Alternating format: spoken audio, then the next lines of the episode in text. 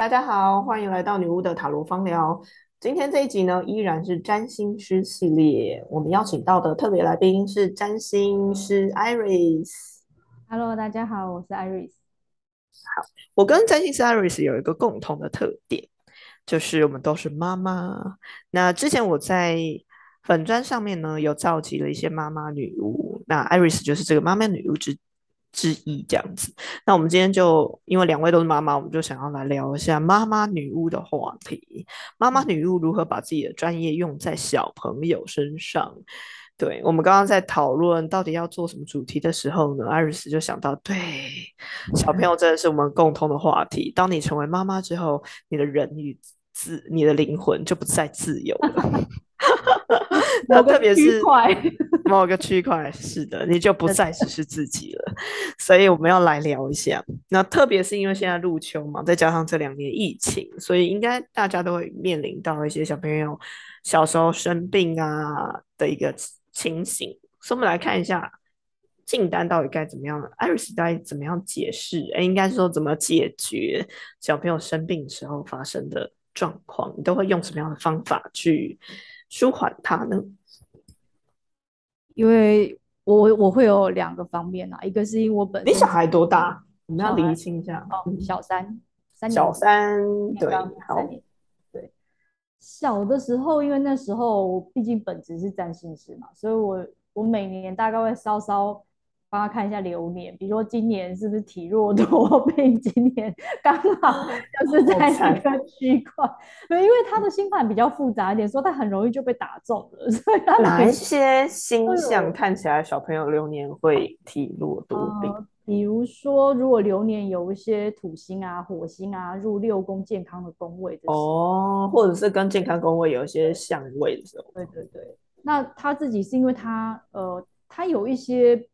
呃，因为有一年是冥王星经过他一堆行星的那一堆酒，那一年果然就非常的惨烈，他整个人很多状况，但不是身体上的，就是呃身体上可能也有，就是他可能受到极大的压力，可是极大压力很简单，就只是教育方式改变这样而已，对我们来说是一件小事，可是他的星盘里面可能他就经历这些变化，可是呃，所以算是心理影响到身体状况吗？心理我觉得应该也算啊，所以我最最早的我都是用，就是只能每天打开，也不能我我不会到每天。这时候该怎么办？就让他去，明明知道前面有坑，或是会掉进坑里，那该怎么办呢？你也许没有办法防止他掉进坑里面，但是从坑里面救起来以后，你到底该怎么救？而该怎么安抚他？应该说，我觉得呢，做，因为你知道占星是最难的一件事情，就是我们会知道这件事情大概会往什么方向走，大概会发产生什么样子类型的状况，但是你很难预测真正事情发生的故事的形状，但是运气是一样的。但是更比较可怕的是，你就只能等那个事情发生，然后再来回归去解决。这样做占星师有何用？可是其实这就是 你先做心理准备。对啊，你就是先知道他的状态，因为人的命运本来就不可控。他如果是可控的话，那就不是人。我想到一个那个希腊罗马神话那个。伊底帕斯王算是那个是一个可怕的故事，杀父娶母。神谕说他会杀父娶母，所以亲生父母就把他扔掉，结果最后还是杀父娶母的故事。所以我觉得这个神话就是不知道神话的听众可以去找这个神话出来看啊。我觉得他应该就讲了艾瑞斯刚刚讲的，你会大概知道一个轮廓或发生什么事情，但至于这故事到底。真实状况他是怎么演，他还是会有他一套的剧本。就你以为你可以逃得掉，然后你也做了很多预防方式，但是有时候那就是你不知道他呈现的形式是怎么样子。对啊，他就知道，但是只知道他的怎么讲，那要那怎么说？就是就是你他的他的那个工位，或是你大概可以推敲出了什么故事的情节。只是，但是我觉得如果你要解决，其实就还是要回归到他原始命盘里面他的性格。从那里面去找出解套的方法，嗯，我觉得顺利度过难关的方式。对啊，就是你就发现他就是一个硬，没办法跟他硬来的小孩，那你用这么强硬的方式，他就是跟你硬碰硬到最底，所以你只能去找很多他的性格上比较可以让他可以理解，或者是符合他性性格趋向的解释解决办法。应该说，呃，也会更去琢磨，应该是琢磨说怎么去教育这个孩子，因为他有一个性格上的取向，因为每个孩子他在星盘上，每个人其实本来就长得不一样的样子，所以也就是某种情况你要顺着他的毛去摸，你不能用一般的，因为每个小孩真的很不一样，你有时候用大众都说可以的方式，偏偏你小孩就不行啊。嗯嗯，真的。对啊，你知道妈妈最困扰就是。怎么老什么老呃教心理学就是教育心理学说一派，然后教养书说一派，可是你会发现用到自己的小孩身上的时候，不一定有用，真的就是不一定有用，很多都没用，还会有，而且有时候还会有反效果。这真的很多妈妈都会有切身之痛啊。对啊。对啊，那生病的时候，你通常用什么？有没有用什么样的特别的方式？我自灵性的方法，或者是其他方法，自然疗法，花精就是也用过花精。嗯，什么情况？那时候他刚上小一嘛，然后你知道情绪上本来就是很不稳定，他每一天的那个情绪是。就是摆摆荡荡，你会感觉他其实跟平常的样子不一样。虽然正常上下学，然后他看起来很开心，可是他的整个精神状态，我觉得很容易暴躁。我觉得那时候就会焦虑的那种感觉，对焦虑的状况。所以那时候我觉得，哎，花精是一个对孩子的，因为也无害嘛，它就是一个你吃错也不会怎么样啊，它就是一个自然疗法的东西。就是你有没有配对配对配方，就是喝起来就很正常。配错配方没关系，就是一般就是没效，对，就是没效。但是还好有配。你那时候喝过什么样的配方？你喝到喝过什么配方？那时候应该我忘记帮他配什么，因为那时候配针对他的，因为花精其实就是针对情绪的部分。那因为我小孩本身他是一个情绪比较多的人，所以比如说他有教他，如果是比较比较不耐烦，或者是比较容易觉得自己不好，或者什么，就要配类似那一类的花精。嗯，配各种不同的。然后那次他大概喝了一两个礼拜，一个多礼拜，我就觉得他的情绪真的稳定很多。花精哦，所以你都是怎么喝？就是滴在水里面，滴在水里面，一天喝四次啊，就 这跟吃药效果有点雷同啦。嗯，但是它的见效就是稍微会缓慢一点点。我是不会花精了。我们家小孩的话，真的年纪比较大一点用精油，年纪两岁以前的话就会用纯露。像呃前阵子，我猜还在这个流行的高峰，就是很流行肠胃炎。前阵子，哦，就是病毒感染的肠胃炎，而且这一支肠胃炎病毒，就是小儿科医生就说是会高烧很多天，高烧个五六天。然后有一点拉肚子，那因为最近一直都在疫情嘛，所以常常会让家长非常的紧张，因为疫情就是对发烧指标，然后又发烧很多天，有很多家长就会担心是不是川崎市症啊？对，那我们家小孩之前也因为这样，呃，烧太多天，烧到第六天终于去住院这样子。对，那在那之前因为。医生说是病毒感染，病毒是细菌，化验之后不是细菌，那也没有什么药可吃，然后又肚子一直不舒服痛，所以我就只好用一些精油按摩等等。嗯，这时候就把妈妈的本行拿出来用，就会调一些小朋友可以用的精油，像会调比较少比例的薰衣草啦、罗马洋甘菊啦，然后人参呀，或者是甜橙这一类的。那我觉得这类精油说真的，真的还蛮好用的，对，因为本来这几种都是就是小孩子的配方。那平常的时候，他们在睡觉前呢，我有的时候他们情绪比较波动的时候，也会来按摩一下肚子。对，我觉得哎，真的还蛮好用的。嗯，那就不会是外内服的方式，就会是外用，对吧？像。我们家从小其实是不涂婴儿乳液的。我买沐浴乳什么，我几乎也是选没有香味的。我会有点，芳疗师会有点介意，对对，很香的味道，对，就不太喜欢。对啊，我觉得很多婴儿乳液都很香，而且香的很难闻。就是香味很强烈，我都想说，哇塞，这个不会涂在我自己身上哎，怎么可能涂在零岁小孩身上呢？有一些太，你不知道化学调香，所有的有点，大部分的沐浴露、洗洗澡乳，绝对绝绝大部分，就算是大厂牌，也绝，除非它打百分之百纯精油、天然精油，不然就算大厂牌，它一定是香精了。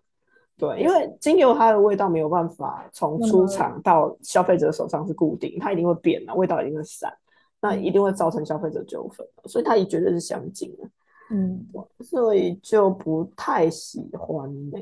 嗯，对对啊，那我就觉得还蛮好用，所以我们家熏小孩其实已经，我们家小孩两岁半已经可以认出这些东西的味道了。哦，这个是薰衣草味道，这是洋甘菊味道，这样子。对，这就是那个女巫妈妈的小女巫妈妈的小 小孩，真的，他小孩同年龄两岁半，幼稚园，想说你在讲什么？哦，对对对对对，然后他们可能有时候皮肤痒痒或者是过敏，可能会喷一点洋甘菊的纯露，他会说要喷香香这样子，嗯，就觉得还蛮蛮神奇的。有些时候，对啊，那你还记得你小孩很小的时候哭闹的时候？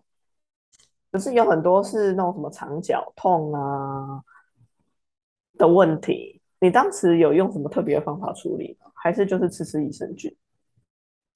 更小的时候，可能那时候还没有，就是真的在学比较多东西，所以那时候其实真的还是就是比较是一般妈妈在处理这一些。但是后来就是我去学那个 bus，就是学头部释放啊，去学送波啊，还买了波回来，其实就是为了让。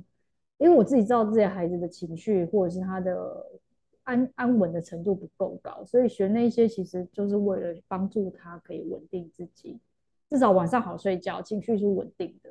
好睡觉就很重要了耶，这是所有妈妈都想要的。真的。对啊，我之前有看那个婴儿睡眠训练师，哇，我觉得好神奇，看起来好有趣，都好想要去请教一下。那妈妈女巫就会有一些其他的方式可以做。你刚刚讲的像送波啊，还有释放这一类的，你有没有一些有趣的小故事可以分享？有趣的小故事，嗯，就是你使什么样的时机使用？因为我女儿是一个真的情绪很多的人，她就是，比方说发生过什么样的事情，然后你用了送波，然后她的回馈是什么？其实我在敲波，真的就只是放在放他身上，或者是呃，因为小孩人很小，所以只能最多只能放肚子，或者是他身边敲。可是他敲之后，他的你你就会感觉他很快就稳定下来，然后躺上床很快就睡了。就不睡觉的时候嘛，还是心情不好，在学校有挫折的时候？我觉得是，尤其特别是知道他那一阵子，比如说在学校心情不好，或是呃，他回家常常会跟你。有时候我觉得小孩不是，有时候。呃，得去厘清说他到底是因为真的就是一个行为上面一直就是会这样小孩，或者是说你可以感觉出他的他有时候给那些情绪或是不遵照你的那些反应跟反抗，有时候是因为来自于别的压力的问题，所以他的焦躁的情绪会非常非常的明显。然后那那些时候我就会跟他说，我们来做，就是我我跟他说就我帮你做头部是吗？就帮按，就业绩我帮他按头嘛。后来他很喜欢我帮他做，因为。做完，他整个人就是会很放松，然后睡觉也睡特别好，就那个晚上会睡得特别好。然后你家小朋友几岁开始接触颂钵？几岁？你第一次帮他敲波？好像也是大班的时候。我在嗯，很早就有宋波师推荐我要买波，可是我后来就是，但是他就是推荐我，他就推跟我，然后我那时候就觉得说，刚买一个波这样子，可是后来因为想在家也很定得。但是因为被他撸了一两年，突然觉得哇，没人买波，晚上这样敲敲敲，然后就呃，然后就睡了。可能是这后一种频率吧。那个你知道，有时候不是有送有被敲过，大大人听了都会想睡觉的。我想小孩应该也会想睡觉。嗯，我在家放送播音乐。小时候本来想要让我小孩睡觉，但是一样，小孩不睡，但是爸爸睡得很死。所以我觉得拿实际的播跟听众播音乐可能还是有差啦。我觉得可能多少有差，而且我觉得小孩比较麻烦实际的比较会，我觉得会感受到那个波动，对对，那个震动，那个震动个很重要。对啊，对啊。你你你有其他的说用精油，其他过用过精油的话，大概就是最近了，因为两岁半嘛，两岁之前我其实是不用精油的，我是属于比较保守的那一派，我就会用纯露。比方说啊，蚊虫叮咬啊，痒痒啊，哪里就会喷一喷纯露这样子。那比较女妈妈女巫会做的事情，应该就是收精自己来，从零岁开始收精自己来。对啊，就传统台湾会有一些做法嘛，大家熟悉的什么阴阳水呀、墨草啊、米粒呀那些，当然也有做过。然后另外就是我们家女儿小时候是属于比较敏感。睡不好的类型，就是睡的时候会尖叫惊醒啊，然后哭闹那样。对，然后做了这些以后，其实我还做了一件事情，就是比较能量疗愈，比方说做一些做一些能量的清理啦。然后我后来很烦，一直清我就觉得很烦，我直接呃有点像是把自己的能量场跟它包在一起这样子。用 等于一直开着蓝牙的状况，所以当妈妈也要对对，当妈妈也很累，一直开蓝牙。但后来真的就哎，就睡也比较好一点。反正他就是我，就算没有开这个蓝牙，他惨我一定也惨。那我还不如多好一点，点开一个这个蓝牙，把罩子罩起来，比较问题比较小。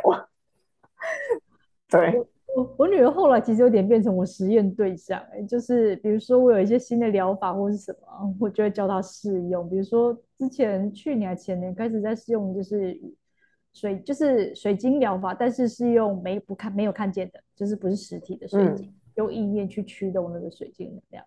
然后她在睡觉的时候，我都会在旁边试，然后就发现，哎，开某一种能量，她整个人就那个真的是不知道为什么，那个瞬间你就听到有一个孩子就突然刚才有嗯，然后就突然。他就没声音了耶，他就睡了。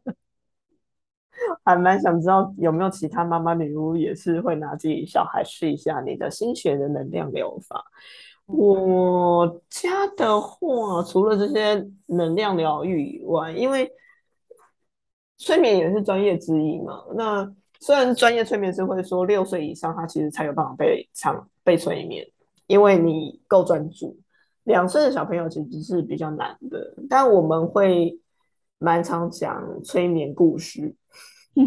我们家叫做周公巴士这样子，只要躺上床，因为太常讲周公巴士，就是躺上床就去旅游，所以我们家小朋友躺上床之后还蛮常会说：“那我要听周公巴士。”然后路上只要看到公车，就通通都是周公八式。那这个故事我还分享给我催眠班的同学，然后我催眠班的老师就是说，那以后可以来发明一下月老巴士跟文昌巴士。文昌，我觉得这应该是一个还蛮不错的服务的，很多人都很需要。没错。那因为周公巴士就会带一些，还是带一点点催眠的暗示语啦，还是会数数字啊什么的。那其实两岁的小朋友他根本不知道数字啊，但有个好处是我们家数数很会数，因为晚上都一直数数字，所以不需要用那一些什么数字板来教。对，嗯，其实平常还有很多一些有趣的事做，不过时间的关系。我们差不多这一集就到这里喽，下一次我们再继续聊，看看有没有其他的妈妈女巫的话题，或者是听众可以来信建议。那我们就下次见喽，拜拜。拜。